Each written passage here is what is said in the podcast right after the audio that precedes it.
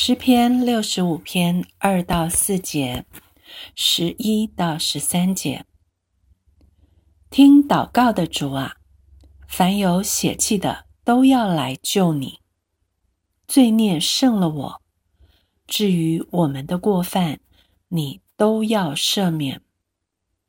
你所拣选使他亲近你，住在你院中的这人，变为有福。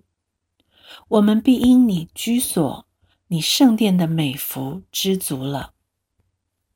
你以恩典为年岁的冠冕，你的路径都滴下脂油，滴在旷野的草场上。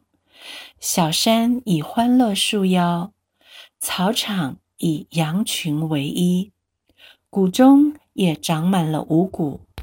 这一切都欢呼歌唱。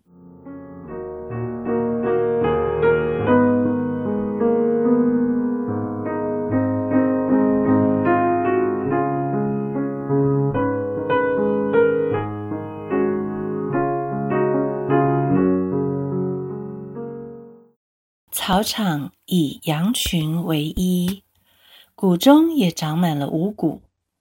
大地软和肥美，神的河也满了雨水。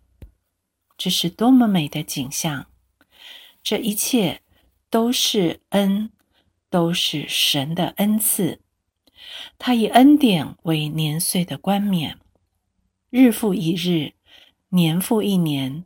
神的恩典像脂油一样滴满他儿女所走的路径，但这一切的恩赐和神的赦罪之恩相比，都算不了什么。我有一位听祷告的主，他让有血气的我，会犯罪的我，会软弱被罪孽所胜的我。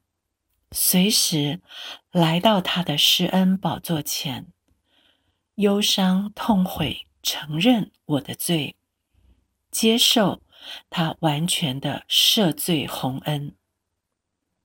听祷告的主啊，凡有血气的都要来救你。罪孽胜了我，至于我们的过犯，你都要赦免。这才是大地要雀跃，小山要欢呼，大海要安静，小河要赞美的原因吧。以这样浩瀚恩典为年岁冠冕的神啊，住在地极的人都要敬畏你，日出日落之地都要向你欢呼。你所拣选，使他亲近你。